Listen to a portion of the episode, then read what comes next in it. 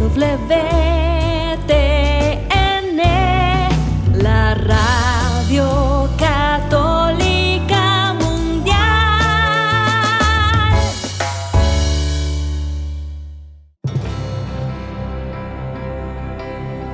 Y ahora, en vivo, desde el Estudio 3 en Birmingham, Alabama, EWTN Radio Católica Mundial presenta Pedro y los Once. Queda con ustedes del grupo musical católico Son by Four, Pedro Quiles.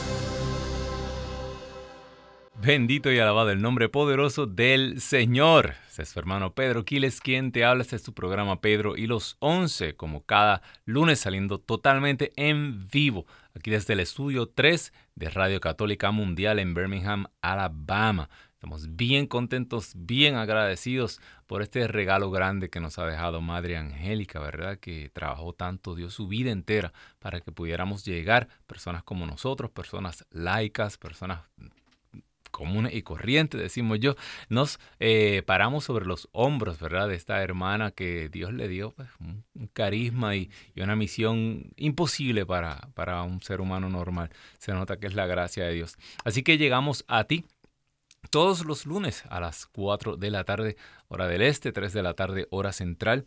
Bien contentos, bien bendecidos. Ya comenzó el frío por acá en la zona central, pero es un frente frío. Me llamaban mi gente linda de allá del Caribe que se están... Eh, que se están rostizando allá del calor que está haciendo. Así que eh, como quiera, hermano, hermana que me escuchas, eh, siempre vamos a estar aquí para ti. Desde ya quiero darte las líneas a llamar. Recuerda, son seis líneas completamente gratis para ti, no importa dónde estés, en qué parte del mundo estás y a la hora si estás desveladito, ¿verdad? Desveladita por allá.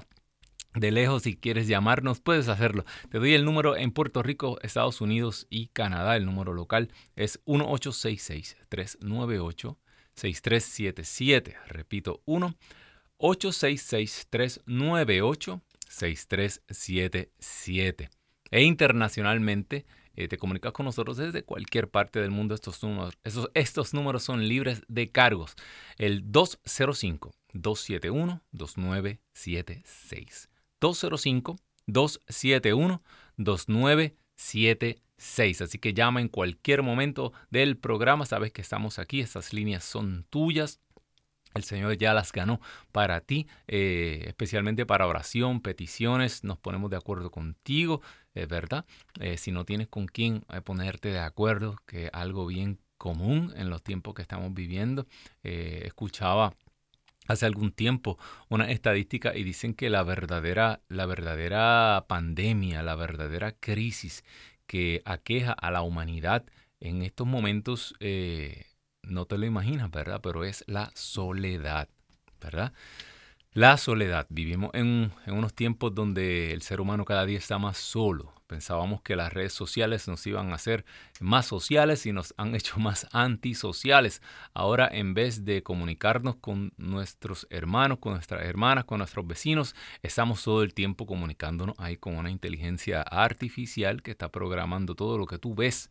Eh, y como 5, 6, 7 personas en el mundo entero son los que deciden qué tú ves, en qué tú crees, qué tú sabes. Todo, todo está mediado ahora por este grupo de personas que son los, los que mandan, ¿verdad? En estos imperios digitales, el Big Tech, este que le llaman eh, en inglés, pues esas personas son las que deciden qué tú ves, eh, que, entra a tu cerebro, que entra por tus ojos y de la misma manera otras cosas, otros imperios grandes influencian a esta, a esta tecnología. Así que eh, si tú quieres realmente desconectarte de esta máquina, ¿verdad? Vamos a decirlo así, si tú quieres realmente unplug, desconectarte de esta influencia que es inescapable, mira, hay una sola solución y es la palabra de Dios la palabra inmortal, la palabra que está viva, que es eficaz, que no está encadenada. Eh, y muchas veces, o tal vez en la mayoría de las veces, esta palabra te va a decir algo distinto a lo que tú estás viendo por tus, por tus sentidos, ¿verdad? Ver, eh, eh, experimentando a través de los sentidos. Acuérdate, nosotros vivimos en una burbuja artificialmente creada. Todo lo que tú sabes, lo que tú eh, estás viendo, lo que tú... Eh, eh, incluso muchas personas creen que saben algo, pero realmente es lo que nos enseñaron por los pasados años en la escuela y toda esa educación, todo eso ha sido muy bien planeado, ¿verdad? Las historias han sido contadas con unos especialmente diseñadas para que nosotros creamos un montón de cosas. No es hasta que nos tropezamos con Cristo, ¿verdad? Que el camino, la verdad y la vida, que nosotros comenzamos a despertar y comenzamos... Tenemos una fiesta allá en el pasillo. Comenzamos a, despertar eh, eh, y a darnos cuenta que, que la mayor parte de las cosas que nos rodean no son verdad, y que Cristo es la verdad. Y aquí es que está la sabiduría eterna de Dios encarnada. Así que hermano, hermana que me escuchas, wow, me, puse ahí, ¿verdad? Me, me, tiré como bien. Es que, es que me emociono, hermano, hermana que me escuchas. Eh, nada, resumen, quiero que nos llames. Quiero que nos llames, que te desconectes de, de, la locura que se está viviendo allá afuera. Y vamos a hablar de otras cosas. Vamos a hablar, el tema de hoy da miedo. Me encanta, pero no me encanta porque da miedo. Me encanta porque eh, yo soy escéptico. ¿Sabe lo que es una persona escéptica? Una persona escéptica es que no cree fácil lo que le están diciendo. Yo necesito buscarlo en la Biblia, necesito orar las cosas. Y a mí esta pregunta de si estamos en el fin de los tiempos, a mí me cala bien profundo. Porque, y te, y te digo por qué. Eh, en los tiempos de Jesús, eh, las cosas estaban bien malas, ¿verdad? El pueblo llevaba, qué sé yo, cuántos, 400 años sin profeta eh, o algo así. Eh, el pueblo se había hasta cierto punto olvidado de, muchas de las promesas que Dios le había hecho. Eh, y se habían acostumbrado, se habían acomodado a un, a un modo de vida. Eh, los fariseos le habían seguido añadiendo leyes y leyes y leyes a, la Torah original, a la, a la palabra original de Dios. Y esto había crecido, ¿verdad? Como una bola de nieve pero también todo se había convertido en un sistema para mantener lo que había y como un sistema que era para, parte ya de, de, su vida cultural, pero realmente qué que dónde estaban las promesas primeras que le había hecho Dios, pues como que ellos las sentían bien lejanas. Y de alguna manera, en estos tiempos que estamos viviendo, pasa lo mismo. Eh, cuando Jesús vino al mundo, cuando irrumpe el reinado de Dios en la historia, ah, eh, eh, comienza la encarnación con ese anuncio del ángel, con esa, con, con, esa princesa que dice que sí. todas esas cosas estaban escritas. Todas esas cosas, eh, si, tú te fijas, Herodes eh, consultó allá a los sabios, ellos sabían dónde iban a ser, ellos sabían más o menos la fecha, ellos sabían eh, todas las cosas, ellos, ellos las sabían. Ellos sabían que iba a preceder, un profeta iba a preceder la venida del Mesías, que era ese, esa, esa figura de Elías. Ellos sabían todas las cosas que pasaron, pero no llegaron en la manera en que ellos se la esperaban. Eh, todas las señales se dieron en Jesucristo, mas los sabios, los entendidos, aquellos que conocían la palabra de Dios, aquellos que conocían la profecía, aquellos expertos, pongo expertos, no se dieron cuenta. Entonces yo me pregunto muchas veces, ¿nos daremos cuenta nosotros? ¿O nos pasará lo mismo? ¿Qué tú crees de eso? Piénsalo bien. Eh, si ellos que estaban tan inmersos en esta cultura y, en todo lo del Mesías, y, si ellos se pasaron por alto la llegada del Mesías, porque nada fue como ellos lo esperaban, ¿qué te garantiza a ti y a mí que las cosas van a llegar como nosotros las esperamos? Porque si tú te pones a analizar todos estos temas apocalípticos y todos estos temas del fin del mundo y todo, todo el mundo tiene opiniones y se creen como que unas cosas, ¿verdad? ¿Y si eso no va a? ¿Y si eso no es así? ¿Y si, la, ¿Y si estas señales, aquí agárrate, ¿y si estas señales ya pasaron todas? Y el Señor está a punto de regresar. No, porque tranquilo, eso no pasa nada a mí ya yo, ya yo bauticé esa como la iglesia anestésica. La iglesia que le da anestesia a usted. Sí, donde usted llegue a, una, a, un ambiente religioso y usted siente que le ponen la máscara y empieza como en la oficina del dentista. Esa es la iglesia anestésica. Del, tranquilo, no pasa nada. Siempre ha sido así. Mira la historia, siempre ha habido problemas. Aquí no está pasando nada, nada que ver, chicos, sigan, sigan caminando. Y todo el mundo sigue como...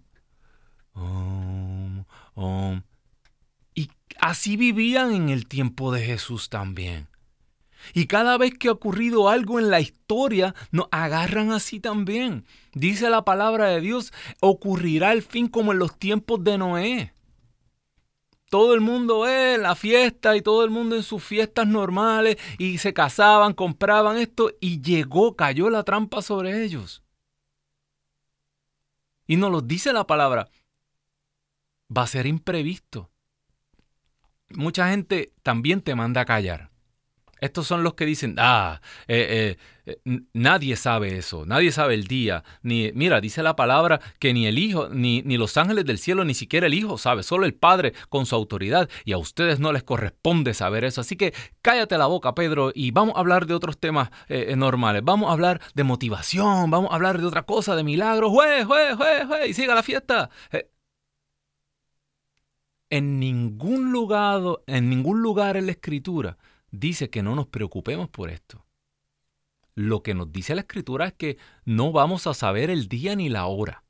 Dice San Pedro luego, el Señor no es que se tarda, es que atrasa, ¿verdad? Atrasa su segunda venida porque Él quiere que, eh, eh, eh, quiere que todos se salven. O sea que Dios va a cortar cuando más personas se vayan a salvar. Eso lo sabemos.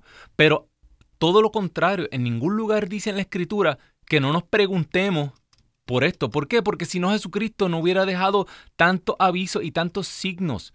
Mira la carta de Mateo. La carta de Mateo tiene un, casi un apocalipsis ahí en el medio. Tantas páginas dedicadas a esto en la escritura. Mira el apocalipsis. Mira todo. San Pablo eh, ya San Pablo, eh, cuando tú lees las cartas de Pablo, ya como que Pablo dice como que ya, hombre, ya, de lo único que yo hablo es del final de los tiempos. Si lees las cartas a los tesalonicenses, Pablo lo que habla es de esto. ¿Por qué? Porque, caramba, eh, porque a todos los cristianos esto es súper importante. Nosotros estamos aquí en un desierto luchando de alguna manera y estamos esperando. Y esos primeros cristianos que vivían en tiempos de persecución estaban esperando el retorno de Cristo para que ya hiciera justicia. Y era súper importante. Por, por, alguna razón, como se ha alargado la historia, nos hemos acomodado y ya hemos dejado de hacernos estas preguntas. A lo mejor tú no te la estás haciendo, pero a lo mejor si tú y yo viviéramos donde están cayendo los cohetes, donde están matando gente, donde están masacrando cristianos, tú y yo estuviéramos clamando y rogándole a Jesucristo que regresara ya, por favor, ya, ya, ya, ya. Y así acaba la Biblia. La iglesia y el Espíritu dicen, ven Señor. Un llamado, un clamor. Y a veces yo pienso que si nosotros somos del equipo que no queremos que el Señor vuelva todavía porque estamos muy asustados o porque nos gusta la, pachanga aquí que tenemos. Nos gusta la pachanga. Sí, Señor, nos gusta. Ese otro chiste, no se lo voy a hacer. Eh, entonces nosotros estamos en el equipo equivocado de la historia. Tal vez estamos en el equipo que, que vamos a ser sorprendidos y que nos vamos a perder esta fiesta. ¿De dónde sale todo este tema? Bueno, hoy eh, la liturgia, estamos en la carta de San Lucas. Mire, San Lucas, el evangelista de la misericordia, del, del hijo pródigo, de toda. Y San Lucas habla de esto un montón también. Para que vean esto, si, si, si nosotros le sacamos al Nuevo Testamento, es más, si nosotros a la Biblia le sacamos todo lo que tenga que ver con apocalíptica, mira, nos quedamos al final con un paquín, nos quedamos con el manual, el manual rápido eh, eh, para salvar, nos quedamos sin Biblia. Entonces, ¿cómo nos van a decir a nosotros que no estemos hoy súper atentos y pendientes a las cosas que están pasando? Vamos a abrir nuestras Biblias, a menos que vayas conduciendo. Siempre decimos eso, ¿verdad? Pero ¿quién se lo... Anyway, ahora hay carros automáticos, ahora la gente se duerme y los carros guían solo. Esto es aterrador, súper aterrador. Estamos en el fin de los tiempos.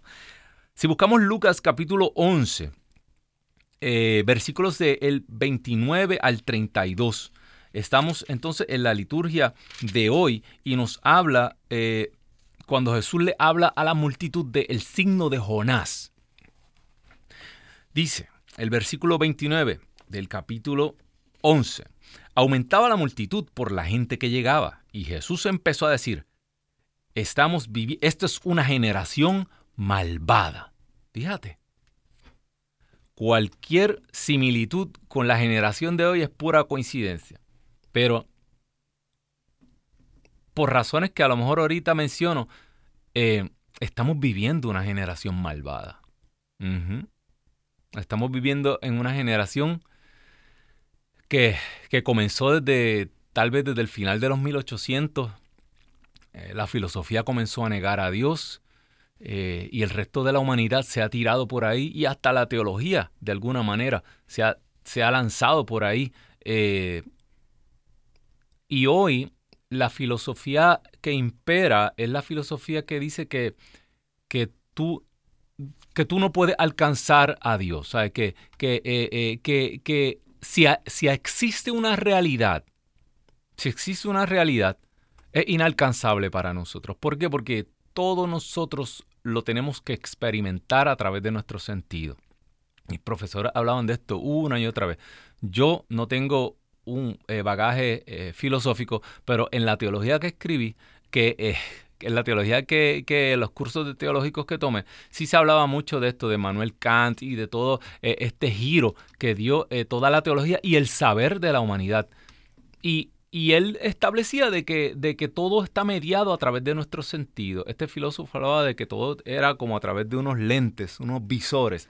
Y en otras palabras, si, si esto lo aplicamos a la teología, pues claro, si Dios existe, claro que Dios existe, pero nosotros somos incapaces de alcanzarlo. Todo lo que tenemos para alcanzar a Dios es la mediación humana. Claro, la mediación humana de Dios es Jesucristo. Pero, aquí viene la letra pequeña y que se pone como rarita. Nos hemos lanzado a buscar al Jesucristo humano. Porque la teología hoy dice que el único Cristo, el único Dios que podemos alcanzar es ese Cristo humano. Ah, pero como aquí es donde viene el problema. Como nosotros ahora tenemos lo que se llama la crítica histórica, que es una ciencia, nos hemos lanzado a buscar allá arqueólogos, nos hemos eh, a, desempolvar eh, cosas por allá, por, a buscar quién es ese Jesús histórico. Entonces, ¿qué pasa? Que aquí es donde viene la, la condición humana y se mete. Entonces, ese, Cristo histórico se ha interpretado de muchas maneras. Por eso hoy usted ve muchas personas tienen el Jesucristo eh, liberador, otros tienen el Jesucristo revolucionario, otros tienen el Jesucristo que es gay, otros tienen el Jesucristo... Hemos acabado con un montón de Jesucristos distintos. Y mucha gente hoy interpreta la palabra de Dios de distintas maneras. De hecho, se llega a decir hoy que, la palabra de Dios completa, o sea, que la escritura completa no se puede creer, que hay, que, hay que creer unos, unas ideas eh, eh, eh, unas ideas principales de la escritura, pero que la escritura no se puede tomar al pie de la letra, Dios libre, y después de las cosas que dice San Pablo, es, para la sociedad inclusiva de hoy, San Pablo es un, un, un, ¿cómo es? Un homofóbico, San Pablo es un eh, odia a las mujeres, San Pablo es un, abusador, un patriarca, eh, eh, ¿cómo dicen? Masculino tóxico, imagínense todas las cosas del mundo. O sea que todo esto hay que cambiarlo. Pues ¿sabe qué? Lo hemos hecho, lo hemos cambiado. Y con el tiempo ya aquellos místicos que se comunicaban con Dios antes, aquellas revelaciones que Dios nos daba a través de personas humildes en la iglesia, como que ya no se toman tan en serio como antes. Se toleran eh, estos milagros y estas visiones, sí, se toleran, pero más como, como una cosa del pueblo, del pueblo humilde. Eh, estos son cosas como culturales y se, y, se le... Pero no, pero esto no es la verdad. Tú no tienes que creer en eso, ¿verdad? Eh, y las cosas que eran tan importantes, eh, tal vez en una iglesia ancestral, que se creían como revelaciones divinas, ya si no, si no pasa por nuestros cerebros filosóficos, materialistas, con nuestra crítica histórica, todo eso es como eh, cuentos de hadas. Eso es folclore, ¿verdad? Eso es algo folclórico que la gente cree, ah, y eso es parte de la piedad popular, se utiliza mucho ese término. La piedad popular de las viejitas que creen allá, van cargando con la Virgen, pero eso no es real. Al final, ¿con qué hemos terminado? Lo bueno no es bueno, lo malo no es malo, todo es relativo. Sí, yo creo que estamos viviendo en una generación malvada una generación donde no hay nada objetivo. Dice la escritura, decir sí cuando sea sí, no cuando sea no. Lo demás lo pone el demonio. Pero sí ya vivimos en una sociedad donde sí no es sí y no no es no. Todo es posible, ¿verdad? A todo, a todo hay que buscarle una excepción, todo es posible. Pues entonces esta lectura de hoy es para nosotros. Dice, piden una señal, pero no tendrán más señal que la señal de Jonás. Porque así como Jonás fue una señal para los habitantes de Nínive, explico ya mismo, de igual manera el Hijo del Hombre será una señal para esta generación. Voy a seguir porque todo está relacionado, me encanta. La reina del sur, ¿se acuerdan de la reina del sur, verdad? La que vino a visitar a Salomón. La reina del sur resucitará en el día del juicio junto con la gente de hoy y los acusará porque ella vino desde los confines de la tierra para escuchar la sabiduría de Salomón. Y aquí tienen ustedes a alguien mucho, tienen mucho más que a Salomón. Y los habitantes de Nínive resucitarán en el día del juicio junto con la gente de hoy y los acusarán. Porque ellos se convirtieron con la predicación de Jonás y aquí entre ustedes hay alguien mucho más que Jonás. Palabra de Dios. Me encanta esto, pero me, me aterra también. ¿Por qué? Porque, y se lo digo, yo soy una persona, yo creo en las apariciones marianas. Yo las creo porque, primero porque la iglesia, eh, la iglesia como madre y maestra la aprobó. Que allí sí ocurrió algo sobrenatural en las que están aprobadas. Pero entonces aquí viene la pregunta que yo hacía hace algunos días en la radio también y que me llamó una hermana. Esto es como cuando Juan el Bautista eh, eh, eh, predicaba y, los fariseos y los maestros de la ley querían tomarle el pelo a Jesús. Le decía, ah, dinos si tú eres el Mesías. Y Jesús dice, ok, yo le contesto esa pregunta si ustedes me responden esta. Juan el Bautista, ¿hablaba de parte de Dios o hablaba de parte de los hombres? Y ellos se quedaron callados. Porque inteligentes que eran, decían, si decimos que era par si hablaba de parte de Dios, pues entonces Jesús nos va a decir, ay, ¿por qué ustedes no le creyeron? ¿Y por qué ustedes no hicieron lo que decía el bautista? ¿Por qué no se hicieron bautizar por él? ¿Por qué no tomaron el bautismo de arrepentimiento del bautista? Que los fariseos no lo hicieron. Se creían superiores. Ese hombre comiendo saltamontes por allá en el desierto, eso era un loco, ¿verdad? Dice la escritura que él le llamaban un endemoniado. Ese hombre está poseído, es un loco. Y, y eh, vestido de cuero de camello por allá. Pero si le decían a Jesús, pero si decían, no, lo de Juan era cosa de hombres, le tenían miedo porque el pueblo tenía a Juan por profeta y el pueblo lo iba a pedrear, le iba a caer arriba. Pues le dijeron, ah, no sabemos contestarte. Pues eh, yo me aplico eso mismo. Yo digo, si la que vino a anunciar el arrepentimiento, la que nos dijo que la copa se está llenando, la que dijo que viene, eh, que si la humanidad no se arrepiente, viene un gran castigo. ¿Cuántas apariciones marianas? Y siempre nuestra Madre Santísima dice lo mismo. Entonces, si decimos que se apareció realmente la Madre de Dios, pues entonces, da, dos más dos es cuatro, entonces tenemos que hacer lo que ella dice. Pero entonces se aparece la Madre de Dios y no hacemos lo que ella manda. Entonces estamos como, como el, eh, mismo juego del Bautista.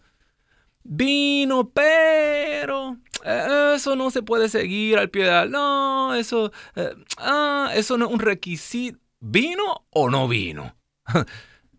y siempre habla de que se acerca el tiempo, que se acerca el momento. Entonces, a partir de esto, se desarrolla todo un hay como todo un mundo, eh, hasta en la internet y todo, de, profecía mariana y qué va a pasar y, qué no va a, y qué no va a pasar y, qué tiene que pasar primero y la guerra aquí, la esto allá.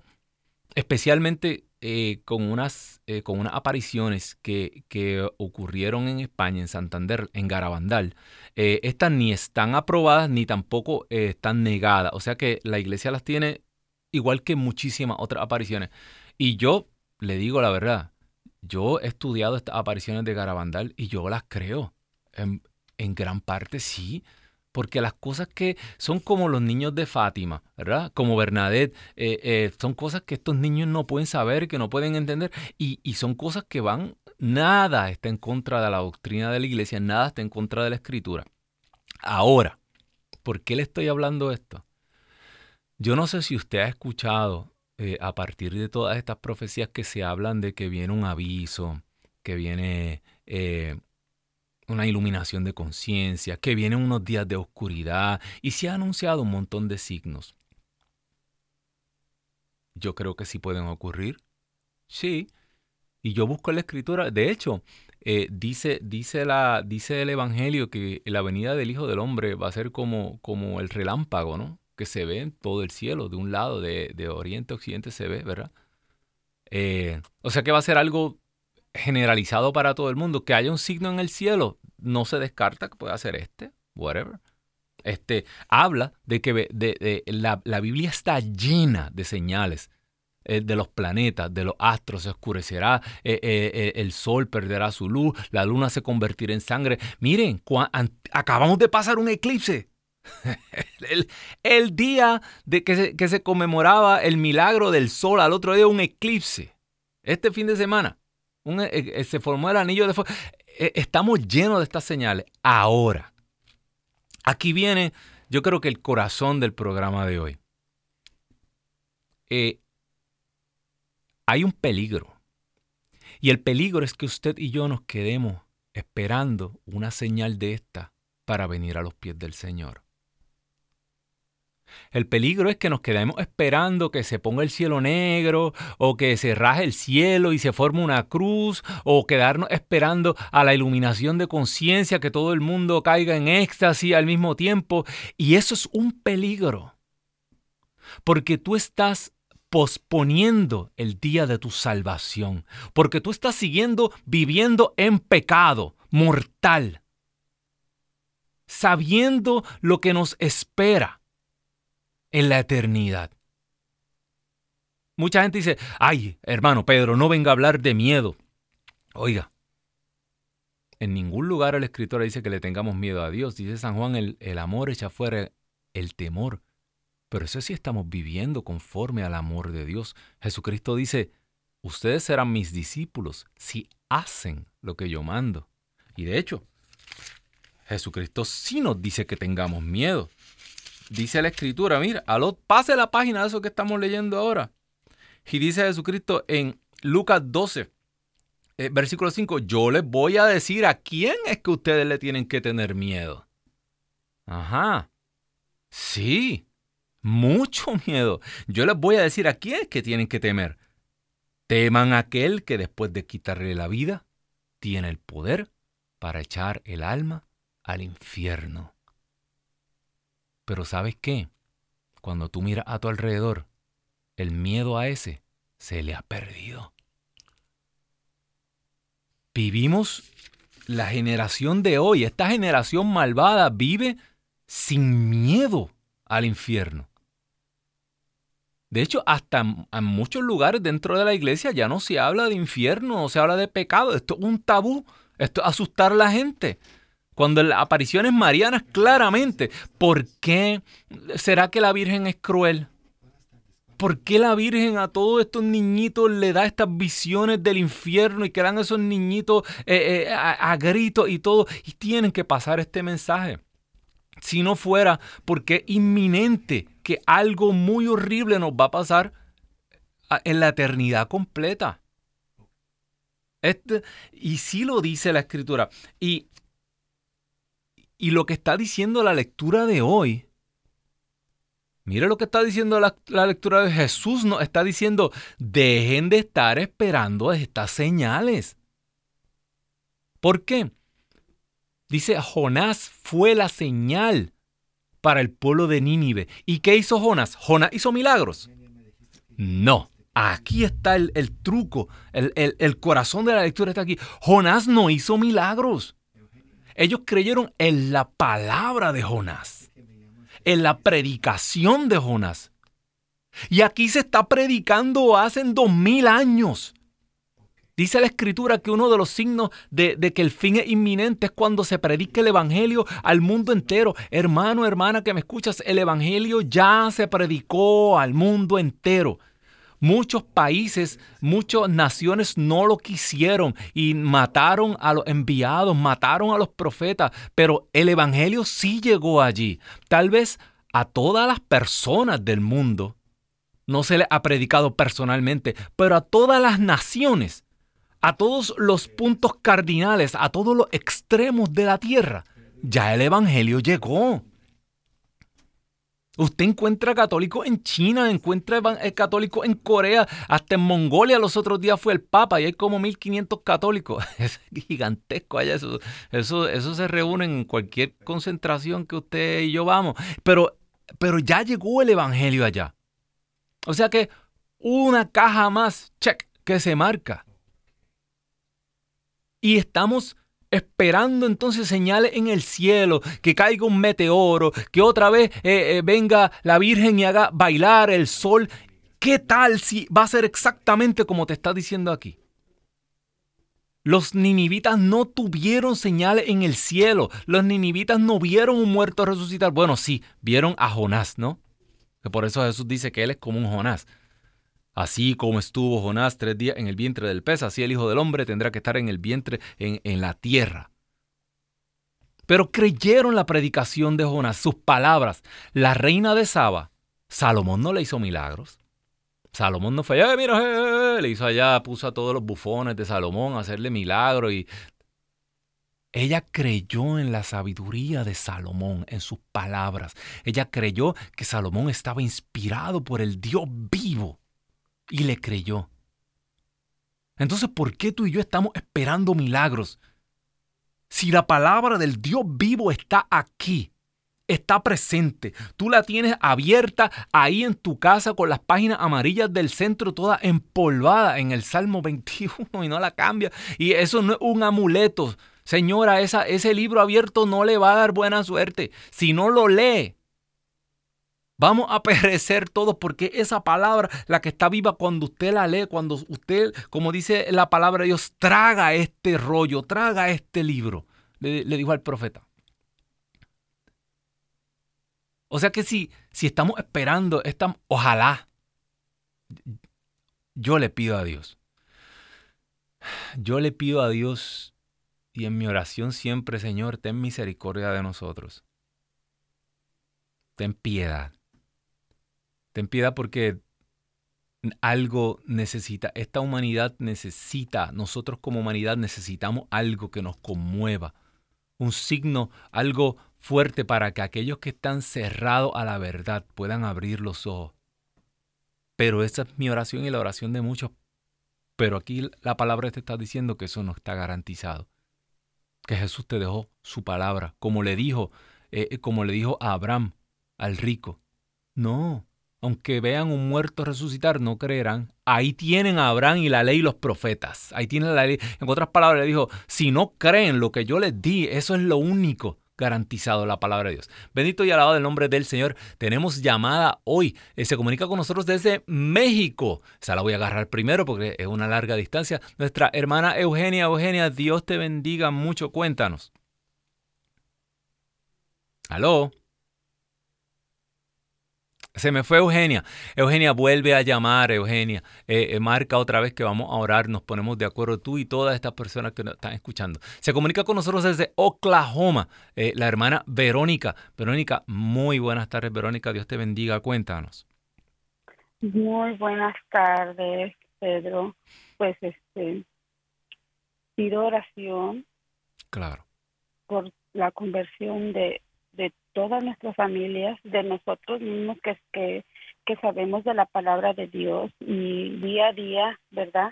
pedimos conversión para nuestras propias almas y para nuestras familias, nuestros seres amados que aún nos acompañan en estos días difíciles, ¿verdad? Y los que ya han partido, ya sea por pandemia o ya sea por muerte trágica. Yo puedo hablar por mí mismo, yo por mí misma, yo puedo dar testimonio de la partida de mi hijo, muy joven, y, y qué más señal puedo pedir, Pedro. la señal del dolor de mi hijo y Dios y su Santo Espíritu que me fortalece día a día a vivir el día como, como si fuera el último. Eh, y le pido a Dios todos los días que este, este dolor y esta partida pronta de mi hijo transforme mi familia, transforme mi hogar, transforme mi matrimonio, mi hijo que murió en, en los brazos de mi hijo menor, mi hijo mayor, este feliz y triunfante porque acababa de, de acababa de, de recibirse de la universidad en tiempos de pandemia. Entonces, yo ya caminaba con el Señor y, y, y, yo antes de que pasara todo esto, Pedro, yo le decía al Señor, Señor, mi vida es completamente feliz porque te conozco, Señor, porque creo en ti sin pedir señales. Ah, mis hijos jóvenes estudiosos, jóvenes trabajadores que hemos empezado desde abajo en este país. Eh, mi esposo, un esposo muy trabajador, muy ejemplar, no tan allegado a la, a, la religión católica, pero para eso estoy yo como esposa y como madre, para pedir y orar por mi matrimonio. Bendito Dios. ¿Verdad? Claro. Eh, este, hermana Verónica. Y, de, repente llegó una pérdida y a través de mi pérdida, que es una ganancia en el cielo, pido oración por las familias y por estos momentos que estamos pasando. Vamos a orar, hermana Verónica, porque mientras usted hablaba, era, yo sentía una, en mi corazón un bombardeo de textos bíblicos, empezando porque en San Lucas hay un texto que a mí siempre me, me llama la atención cuando, cuando María fue a su purificación y a presentar el niño y aquel profeta Simeón le dice a ella, le profetiza que una espada atravesará su alma. Eh, le habla del cladio, la espada romana esa que, ellos utilizaban, le atravesará el alma, pero le dice el profeta, le dice, pero a través de este dolor muchas, eh, eh, muchas personas, muchas mentiras serán rebatidas, muchas personas abrirán los ojos, el Señor revelará muchas cosas y yo quiero que usted y yo y todas las personas que están aquí vamos a compartir su dolor en este momento, aunque es algo imposible para nosotros. Pero dice Santa Teresa Benedicta de la Cruz que aquel que sufre con Cristo, por Cristo, aquel que le ofrece su, su, dolor a Cristo, de su herida eh, eh, sale el mismo eh, poder redentor que sale de la herida de Cristo. Eso es una cosa. Lo otro que yo le iba a compartir, hermana Verónica, es que hay una promesa en la Biblia y es bien misteriosa. Yo mismo me aferro a ella cuando, cuando dice que si nos entregamos a Jesucristo, si creemos en Él, seremos salvos nosotros y nuestra familia. Así que la, esa herida que usted está cargando, igual que Santa Teresa que le, le atravesaron eh, el corazón, que pasamos su fiesta en estos días, esa herida que usted carga, es una herida que usted la carga para la salvación de toda su familia. Así que vamos a orar y vamos a pedirle al Señor que aunque no podamos comprender, Señor, si yo te entrego mi vida en este momento, pero pasan los años, pasa el tiempo y yo no veo la conversión de mis hermanos, no veo la conversión de mis padres, de mi madre, de tantas personas por las que yo me preocupo. Señor, ¿cómo tú lo vas a hacer? Yo no sé, Señor. Pero si está en la palabra, es que tú lo vas a hacer realidad. Es que, es que es verdad. Porque cielo y tierra pasarán, Señor, pero tus palabras no pasarán. Y la única garantía que tú nos dejaste para salvar a nuestra... Nosotros no podemos salvar. Nosotros no podemos redimir, solo tú, solo tu sangre santísima puede, Señor, borrar el pecado y hacernos a nosotros entrar en esas moradas celestiales. Pero, Señor, si te creemos, si nos entregamos a ti, Señor, tú tienes algo especial para nuestra familia. Por eso en este momento, Señor, todos los que estamos escuchando, te presentamos este corazón traspasado de Verónica. Solamente tú y tu Madre Santísima pueden comprender el dolor. Solamente ustedes pueden entender lo que ella ha pasado. Señor, que de un poco de este dolor, Señor, podamos nosotros sacar un poco de redención. Que toda esa familia, todos esos hermanos familiares de ella, que de este dolor puedan, Señor, obtener, Señor, alivianar esa carga de pecados que cargamos. Sopla rúa de Dios en este momento. Llega a sus vidas. Hazte el encontradizo, Señor. Especialmente por aquellos padres que todavía sus hijos están vivos que todavía tienen tiempo para llevarle una palabra. A veces regañamos a nuestros hijos, a veces eh, eh, eh, les decimos las cosas que están haciendo mal cuando lo que tenemos que hacer es abrir una Biblia y decirle, siéntate que yo te voy a leer de una persona que entregó todo, hasta su última gota de sangre para que tú tuvieras vida eterna. Y aunque yo he sido un mal padre, aunque yo he sido una mala madre, yo quiero que tú te salves. Le decía aquel confesor a Santa Mónica, no se puede perder un hijo por el cual se ha llorado tanto. Madre Santa, arropa a esta hermana con tu manto. Tú mejor que nadie comprendes. A ti también te fue traspasado el corazón. Intercede para que ella encuentre descanso, reposo y paz. Porque tu Señor es Rey, por los siglos de los siglos. Amén, amén, amén, bendito Dios. Gracias, hermano. Son eh, llamadas que le quitan uno el aliento, bendito Dios. Se comunica con nosotros desde Puerto Rico. Mi compatriota Ernesto. Ernesto, muy buenas tardes, Ernesto. Dios te bendiga. Cuéntanos. Buenas tardes, Pedro. Dios te bendiga también a ti. Amén, amén. ¿De qué, de qué pueblo nos llamas?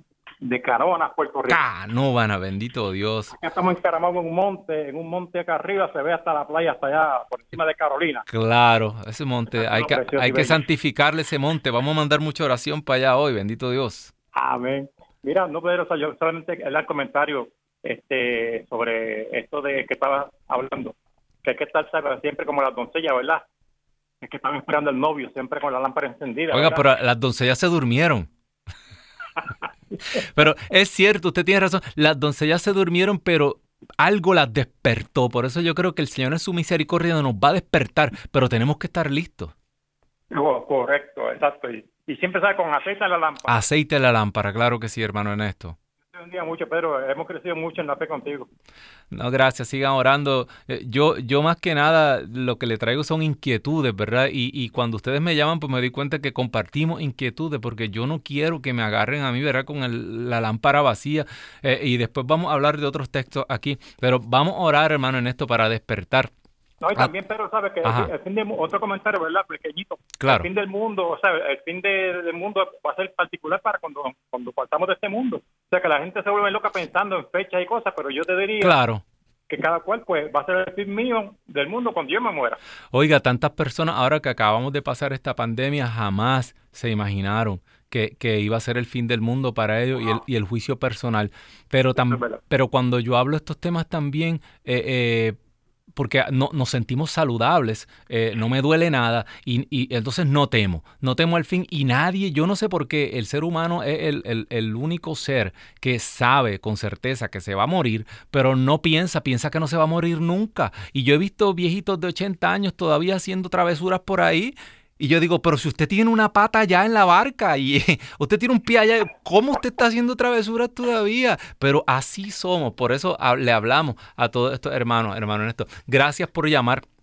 Me ha hecho la tarde de usted también. Eh, muchos saludos, muchos abrazos para toda mi gente linda allá en Canóvana y que nos escuchan en Puerto Rico a través de Radio Católica Mundial y sus afiliadas. Bendito Dios. Bueno, hermano, hermana que me escuchas, 1866. 398-6377. Ese es el número local 1866-398-6377. E internacionalmente 205-271-2976. Me gustaría que entrara otra vez la hermana de México, que se nos cayó la llamada, pero un abrazo y un beso santo para toda mi gente linda en México que está sintonizando, sintonizada con Radio Católica Mundial. 205-271-2976. 76. Ese es para mi gente linda de México. Eh, escribí un montón de cosas aquí.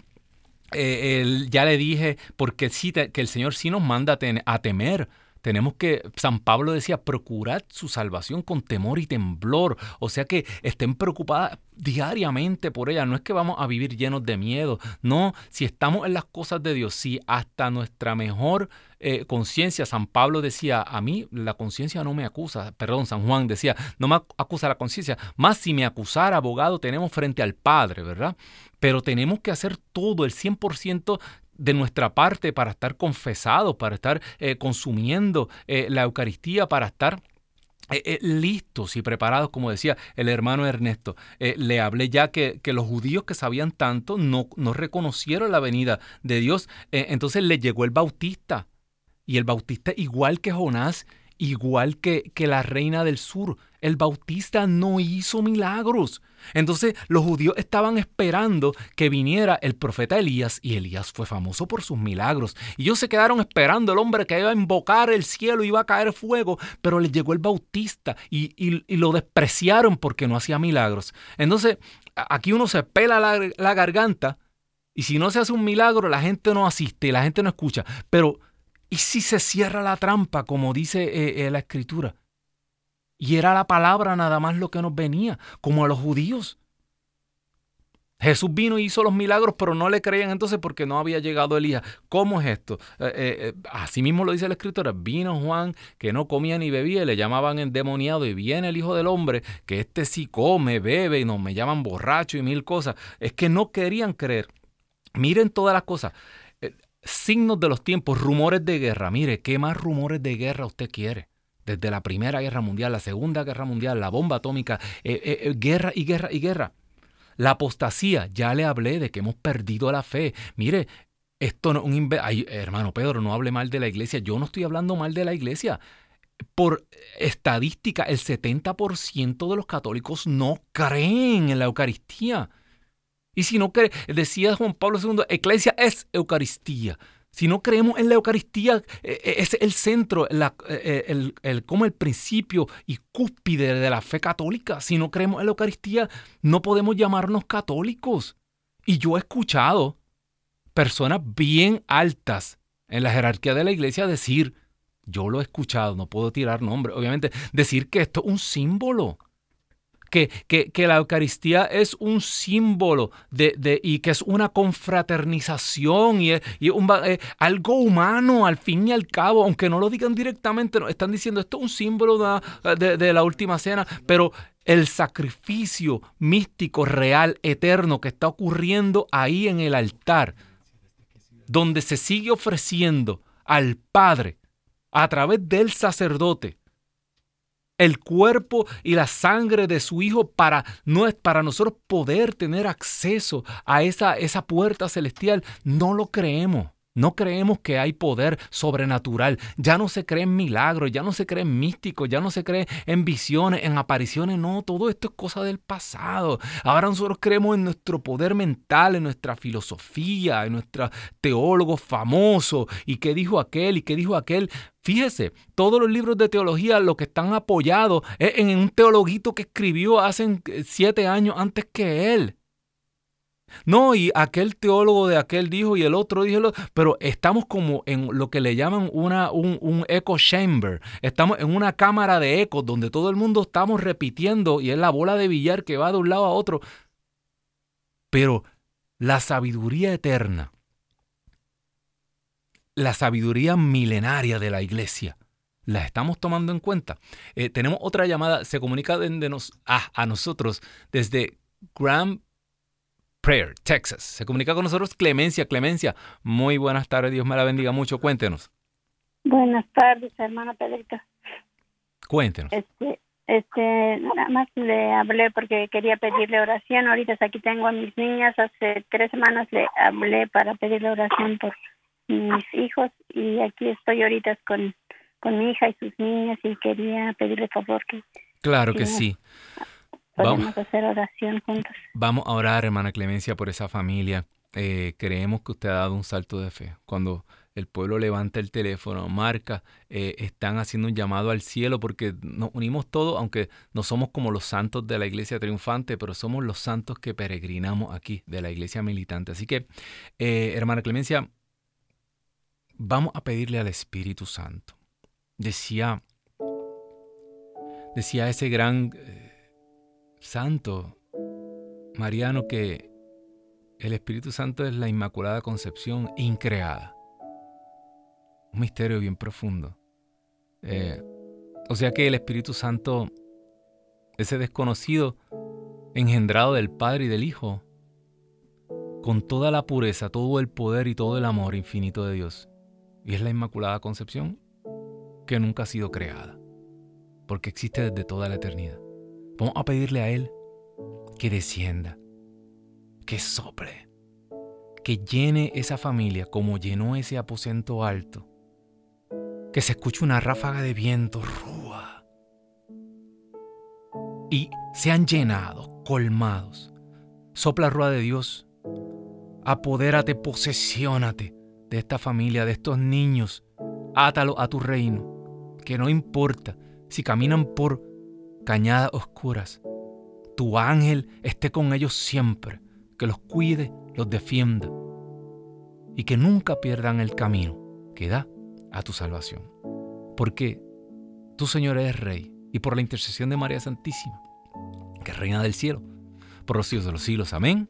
Amén y amén, bendito Dios. Gracias, hermana Clemencia.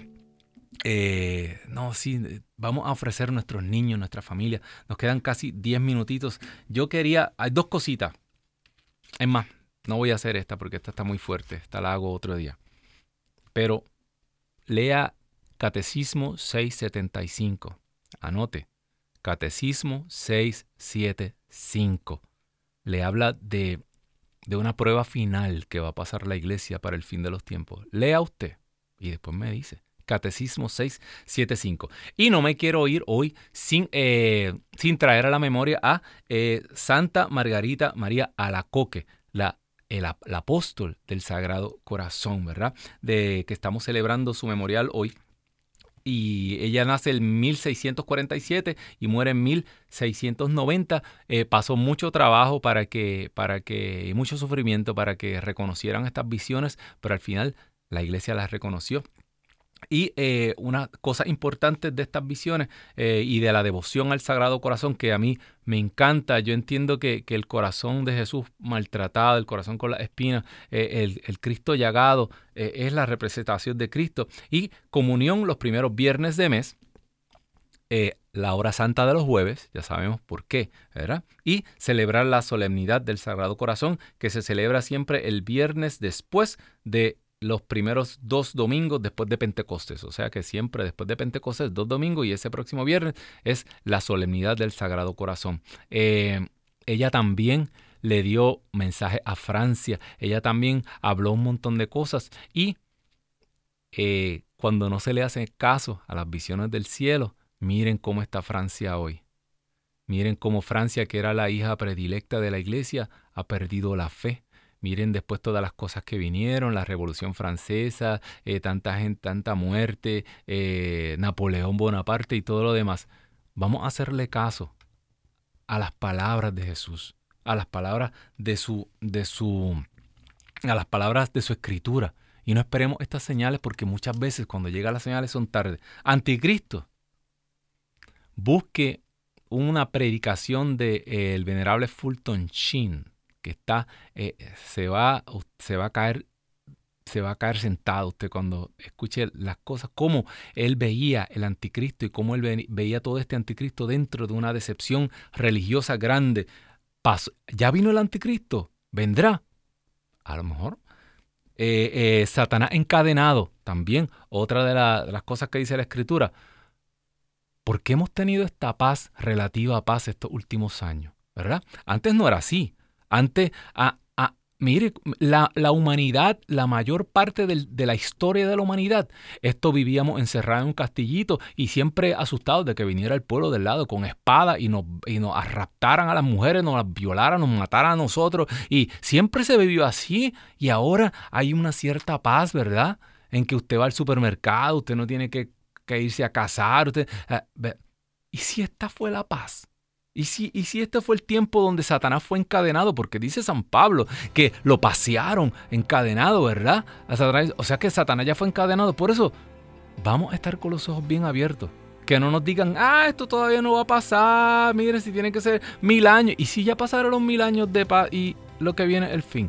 Agárrese, vamos a creer la escritura y vamos a estar como dijo mi hermanito de Puerto Rico, con las lámparas encendidas. Eso ha sido todo por la tarde de hoy. Se le queda a uno sin tiempo para hablar de tantas cosas interesantes. Sabe que estamos aquí siempre en Radio Católica Mundial. Me puede escribir a pquiles.ewtn.com si tiene algún tema, si quiere que discutamos algo. Hasta el lunes que viene.